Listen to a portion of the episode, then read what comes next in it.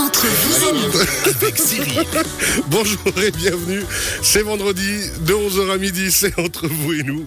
Et on a le Playboy de service qui fait le malin ici. C'est vraiment dommage de- que cette émission ne soit pas filmée. Bonjour et bienvenue, je le disais donc entre vous et nous, tous les vendredis de 11h à midi avec les experts de la région. On fait du mieux qu'on peut pour vous conseiller, vous renseigner, vous informer.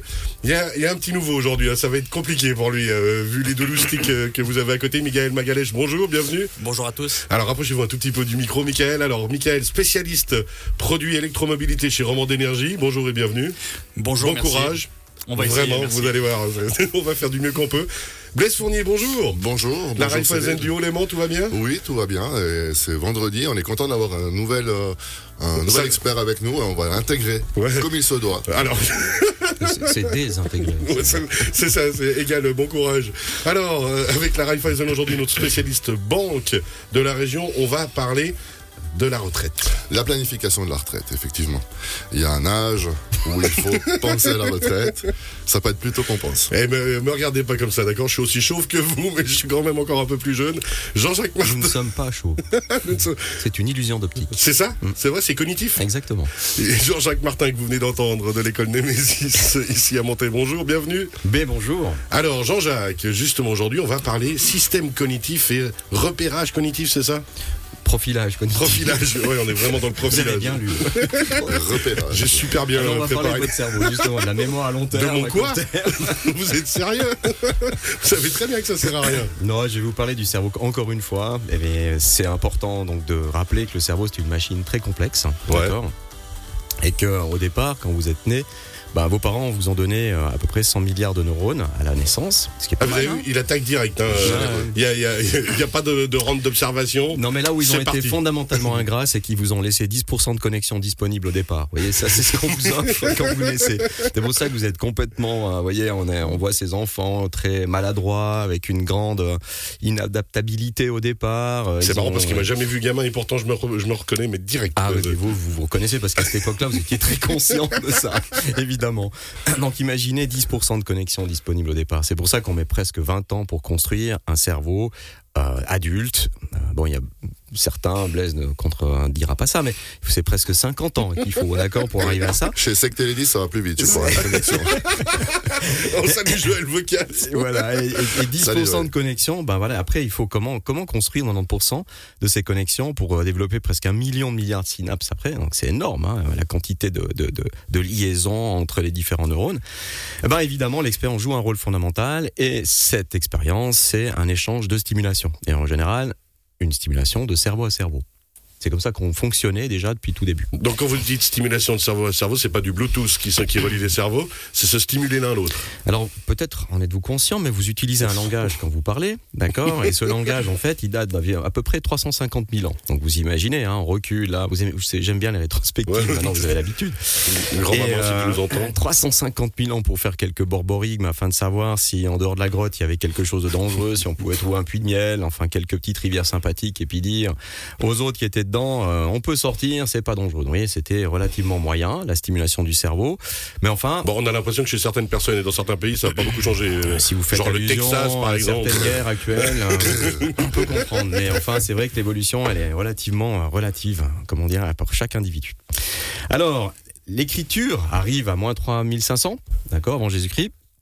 L'imprimerie, on fait un grand bond au 15e siècle. Boum. Ok. Gutenberg, bonsoir. Qu'est-ce que vous voyez? Ben, Finalement, la radio en 1895, la TV en 1923 et le web en 1989. Depuis, c'est, on va dire, le bordel au niveau de l'information. Parce que vous imaginez 3, 350 000 ans pour arriver à une accélération, une, ampli- une amplification telle qu'on a connue ces dernières années. bah, c'est gigantesque. Et le cerveau, aujourd'hui, qui est un organe qui fonctionne à une vitesse biologique, qui s'adapte à un écosystème, bah, il est stimulé de manière très différente aujourd'hui et une- on a une accélération du transfert communicationnel et euh, bonne nouvelle aujourd'hui un maturiste hein, c'est euh, je dirais un, un génie universel au XVIe siècle Pas un naturiste. Un Ma- maturiste. euh, alors là, on peut parler des déviances d'interprétation après l'émission, si vous voulez, mais, Mais- ça, votre langue a fourché. hein. D'accord Alors, aujourd'hui, plus qu'avant encore, c'est important de se connaître soi-même. Et quand je dis connaître soi-même, c'est dire se connaître en tant que cerveau pensant et de savoir comment finalement notre cerveau est stimulé.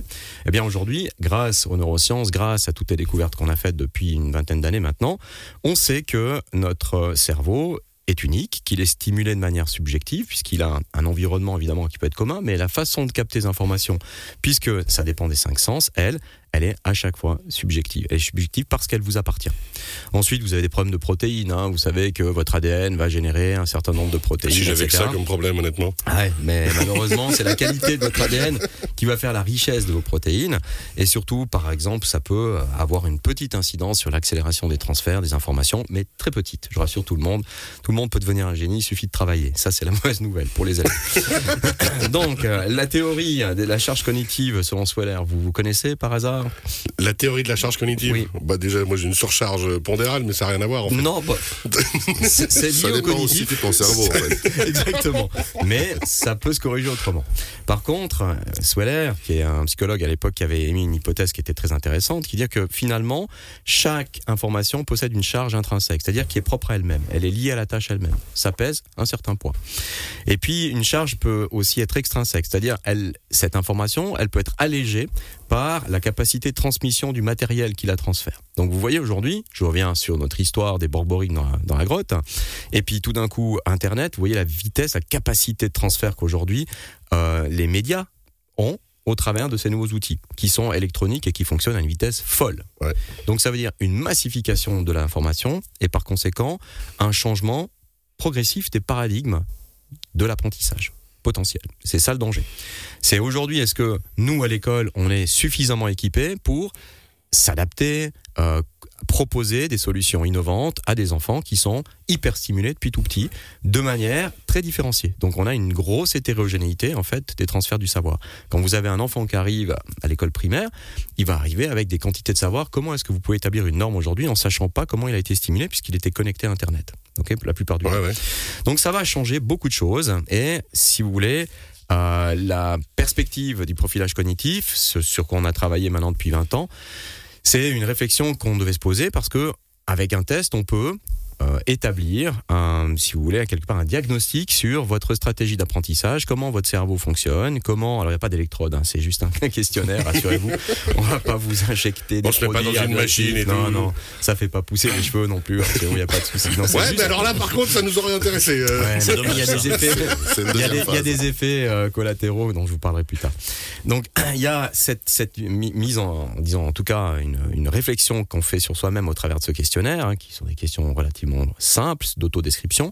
On va mesurer euh, certains, disons certaines valeurs, comme par exemple l'automotivation. Est-ce que, votre cerveau aujourd'hui est suffisamment, on va dire, euh, capable, chargé de- en motivation personnelle pour faire un travail tout seul, ou au contraire il a besoin d'une grande stimulation. Euh, c'est-à-dire, est-ce que le professeur va devoir beaucoup stimuler l'étudiant ou pas Ouais. Euh, On- Ça on- marche aussi pour- pour, les couples. Hein. si jamais. Ça peut être très intéressant à fonctionner. Non, mais juste rappeler justement euh, que c'est ce test BrainCore que vous faites chez Nemesis, que j'ai eu la Oui. chance de faire, où euh, je le rappelle, je suis 67% animateur, donc on n'est pas trop trop loin d'une bonne position, Oui. mais qui cible justement. euh, alors c'est un très très beau questionnaire. Je sais pas si Blaise vous, vous l'aviez fait ou pas encore. Alors moi, je l'ai parcouru, je l'ai pas encore fait parce que j'ai peur du résultat. Ouais, mais je peux comprendre. C'est- nos, nos chercheurs ont déjà pris le risque avec vous, Cyril. Donc, Ouais, euh, ils en se sont dit deux, deux, est c'est beaucoup en près. peu de temps. Euh, L'IA peut supporter. L'IA est très forte. il y a peu. Pour, pour Michael, qui est peut-être un peu qui connaît pas, Absolument pas, non, j'ai jamais eu cette chance. Alors c'est un test en fait que fait euh, que propose l'école Nemesis et puis que justement fait faire justement pour ce profilage cognitif qui permet entre guillemets après bah alors vous l'expliquerez encore mieux Oui. de, de comprendre entre guillemets à qui on a affaire comme élève et puis de pouvoir adapter la pédagogie le suivi scolaire le mieux possible. Alors, par exemple, quand il dit animateur, dont il parle, puisqu'il a fait euh, la référence à ça, c'est pas le métier. Hein. C'est, une attitude en fait de l'étudiant qui se met dans un mode animation. Pourquoi? Parce que comme ça, il évite de s'impliquer trop dans son travail, de faire un effort, et par conséquent, il fait participer les autres. Alors, je sais pas si par hasard vous avez l'impression que la scène qu'on vit aujourd'hui est identique. De temps en temps, il intervient, il pose des questions, mais vous faites le boulot. Alors, quand vous avez un élève comme ça, il donne le change, mais en fait, il apprend pas beaucoup. Donc, euh, c'est tant qu'enseignant, en tant qu'enseignant, c'est important de savoir et donc à ce moment-là de pouvoir agir avec l'étudiant et de motiver l'étudiant à travailler autrement. Donc le mettre sur des perspectives, justement, alors, il y a le- la recherche de l'équilibre émotionnel hein, qui est important dans le transfert cognitif, il y a la recherche de la communication directe, est-ce que l'élève va poser oui ou non des questions spontanées, ou est-ce qu'il va au contraire essayer de capitaliser toutes ces questions pour la fin de la journée, de rentrer avec le baluchon à la maison pour déranger souvent ses parents qui peuvent pas répondre, puis ensuite chercher pendant des heures. Ouais, c'est vraiment ça. hein. Ça, oui. Oui, oui, alors, ju- juste avant que je voulais pas te couper, hein, mais finis Non, simplement. J'ai une question inté- intéressante pour moi, c'est que euh, avec l'accélération euh, effectivement du transfert de, de communication par les médias électroniques aujourd'hui, si on faisait ce profil braincore dans les années 80, Mhm. Euh, est-ce qu'il y avait une aussi grande hétérogénéité dans les, les élèves dans une classe Non, je pense pas. On avait de, de toute façon, on avait des, des classes beaucoup plus normées, avec un écosystème qui était beaucoup plus euh, simplifié, puisque je vais faire court. Il y avait famille, euh, l'Église, et puis finalement le monde économique et puis politique. Hein, voilà. Puis les gens interagissaient entre eux. Tout d'un coup, aujourd'hui, vous êtes connecté au Brésil, vous faites des cours hein, au MIT, et puis vous savez que vous allez acheter, je sais pas moi, du matériel chinois en passant par Internet. Mais surtout, la communication, elle se fait d'une manière quasi spontanée. Et euh, même le métier de banquier a changé. Hein, c'est un clic euh, pour passer à une ordre d'action, c'est c'est c'est Ouais, ouais, deux secondes. ouais. Et l'erreur est faite. Avant, on pouvait prendre du temps. Donc, euh, c'est. Et vous savez, le problème, c'est qu'on augmente aussi. hein, L'information porte une, un degré de certitude dans un transfert. C'est-à-dire que plus on a une information, plus on devrait avoir une certaine quantité de certitude. Donc ça diminue l'entropie. Puis en fait, ce qu'on rencontre aujourd'hui, c'est que on a une augmentation de la quantité d'information, puis on a une difficulté à prendre une décision tant l'information est grande. Et donc en fait, la surinformation tue l'information. Et Et tout, et tout va vraiment trop vite. Ça veut dire qu'on doit réagir aussi extrêmement rapidement à toutes les informations. Et on n'a pas le temps, peut-être, justement, et l'esprit Oui. et la volonté d'analyse. Bah, c'est pour ça qu'on a ces fake news, etc. C'est un phénomène qu'on connaît bien. C'est Ouais. comment disrupter une société. On donne beaucoup d'informations, on n'a pas le temps de les contrôler, on les véhicule, on crée les faits, on va taper sur le système limbique euh, reptilien derrière en disant ah l'angoisse et puis on crée euh, une guerre, par exemple. Mais, c'est ou alors on élit un président. Donc euh, c'est un, un élément important parce que tout ça, euh, le neuromarketing l'utilise, mais en pédagogie, on peut utiliser des outils beaucoup plus subtils pour comprendre que un étudiant qui arrive dans une classe, cette hétérogénéité, on peut en faire soit une force, soit au contraire une grande faiblesse. C'est une grande faiblesse si le professeur n'arrive pas à trouver une norme, à, diminuer cette quantité de, de- de- disons, cette variété pour pouvoir en faire une homogénéité. Il doit travailler avec une homogénéité de classe, hein, il a des programmes à faire. Par contre, il doit pouvoir conserver l'hétérogénéité des étudiants pour dire très bien, ça c'est une valeur ajoutée pour la classe. On parle de cerveau collectif et par conséquent, on peut activer à ce moment-là chez l'étudiant cette compétence en lui donnant accès à des compétences transversales et en, euh, si vous voulez, augmentant petit à petit hein, son parcours avec des choses plus spécifiques pour lui. Donc finalement, euh, dans, dans les classes Nemesis, si on, on- chaque prof a fait le profil cognitif de chaque élève, Mhm. Au début de l'année, il a déjà finalement une belle image de Il voit un peu des élèves qu'il aller, a, et Oui. puis quels sont bah, ceux qui seraient peut-être introvertis, qui doivent être un peu plus stimulés. Ou... Voilà, il a une carte et avec euh, le système va donner un certain nombre de conseils hein, sur cette carte en disant voilà les, les meilleures actions à produire pour l'ensemble des gens qui sont dans la classe. Mm. Par contre, aujourd'hui, on se rend compte que sans intelligence artificielle, le- l'enseignant se trouve même avec ce genre d'outils confronté à une difficulté de traitement de la donnée parce qu'il y a beaucoup de données et puis cette diversité, c'est pas comme si on avait une diversité avec un écart type, c'est-à-dire pas très loin les uns des autres. On a des fois des variables, hein, c'est énorme la différence entre les comportements des individus. C'est pas que sociologique avec euh, la différence de langue, etc. C'est vraiment une différence de de transfert cognitif, la façon dont les étudiants ont appris. Alors si vous voulez ensuite mettre un modèle standard pour dire il faut apprendre comme ça, vous voyez, l'enseignant se trouve souvent confronté à cette difficulté-là. Mais en fait, moi, ce que je repère ça, alors vous allez nous moquer, moi, je vous donne de la matière, il n'y a pas de problème. Mais je visualise ça aussi pour un enseignant et pour une classe, comme une équipe de rugby. J'ai joué des années. On utilise le potentiel de chacun au poste donné qu'il faut. Et on utilise tout ça et on forme vraiment une équipe. Et j'ai l'impression que c'est un peu ça. C'est que par rapport justement aux différents types euh, de caractères et de profils cognitifs, vous arrivez à faire que chacun amène sa force. Oui. Et euh, les faiblesses, bah, du coup, sont gommées par les forces des autres. Alors, elles sont en tout cas euh, diminuées, on va dire. On n'arrive pas encore à les gommer. Par contre, l'allusion à l'équipe de rugby, euh, votre équipe de rugby, vous savez que vous avez une place qui est attitrée parce qu'il y a des règles, il y a une position, puis il y a une stratégie, puis c'est comme ça que ça fonctionne. Donc il y a une norme. Ouais. Donc vous, vous allez avoir, en fonction de votre physique, votre capacité de course, etc., votre habilité, telle position. Par contre, aujourd'hui, l'étudiant qui arrive en classe, vous avez beaucoup de difficultés à savoir quelle position il devrait prendre dans la classe, parce que ce qu'on va lui proposer comme position aujourd'hui, elle correspond plus forcément à ce qu'il est réellement, puisqu'il a appris par lui-même. Beaucoup d'enfants apprennent beaucoup de choses avant d'arriver à l'école par eux-mêmes. Et aujourd'hui, quelle place peut l'enfant prendre justement dans cette classe? Ça, c'est toute la, la, problématique en fait de la pédagogie moderne. Et ça, c'est pas que en Suisse ou en France, ou c'est dans le monde entier. C'est une, c'est une problématique qui est due à un changement d'état. Maintenant, évidemment, on fait beaucoup de recherches, on les lance là-dessus, euh, et on a beaucoup, beaucoup de travail encore à faire pour pouvoir euh, publier, prouver ça. Mais il y a en effet une tendance qui s'exprime, comme quoi euh, cette transformation sociale perturbe la façon euh, ça ne veut pas dire que c'est négatif, mais c'est négatif si on ne prend pas conscience, si on ne comprend pas et si on n'anticipe pas ce qu'il faut qu'on fasse au sein de l'école pour pouvoir ensuite intégrer et faire en, sorte qu'on puisse transmettre euh, du, du, du, savoir lourd, hein, de la charge cognitive lourde, à des étudiants qui aujourd'hui euh, ont beaucoup de peine à se mettre au travail, qui ont de la peine à se concentrer, qui n'ont pas envie de faire beaucoup d'efforts, parce qu'on leur fait tout pour Le travail est mâché, entre guillemets. Bah, Les euh, algorithmes d'aujourd'hui, c'est ça. Hein, Google Research, on va chercher pour vous, on vous suggère, et on vous donne que 1% du contenu réel. Pourquoi? Parce que c'est ce qui devrait vous intéresser le plus.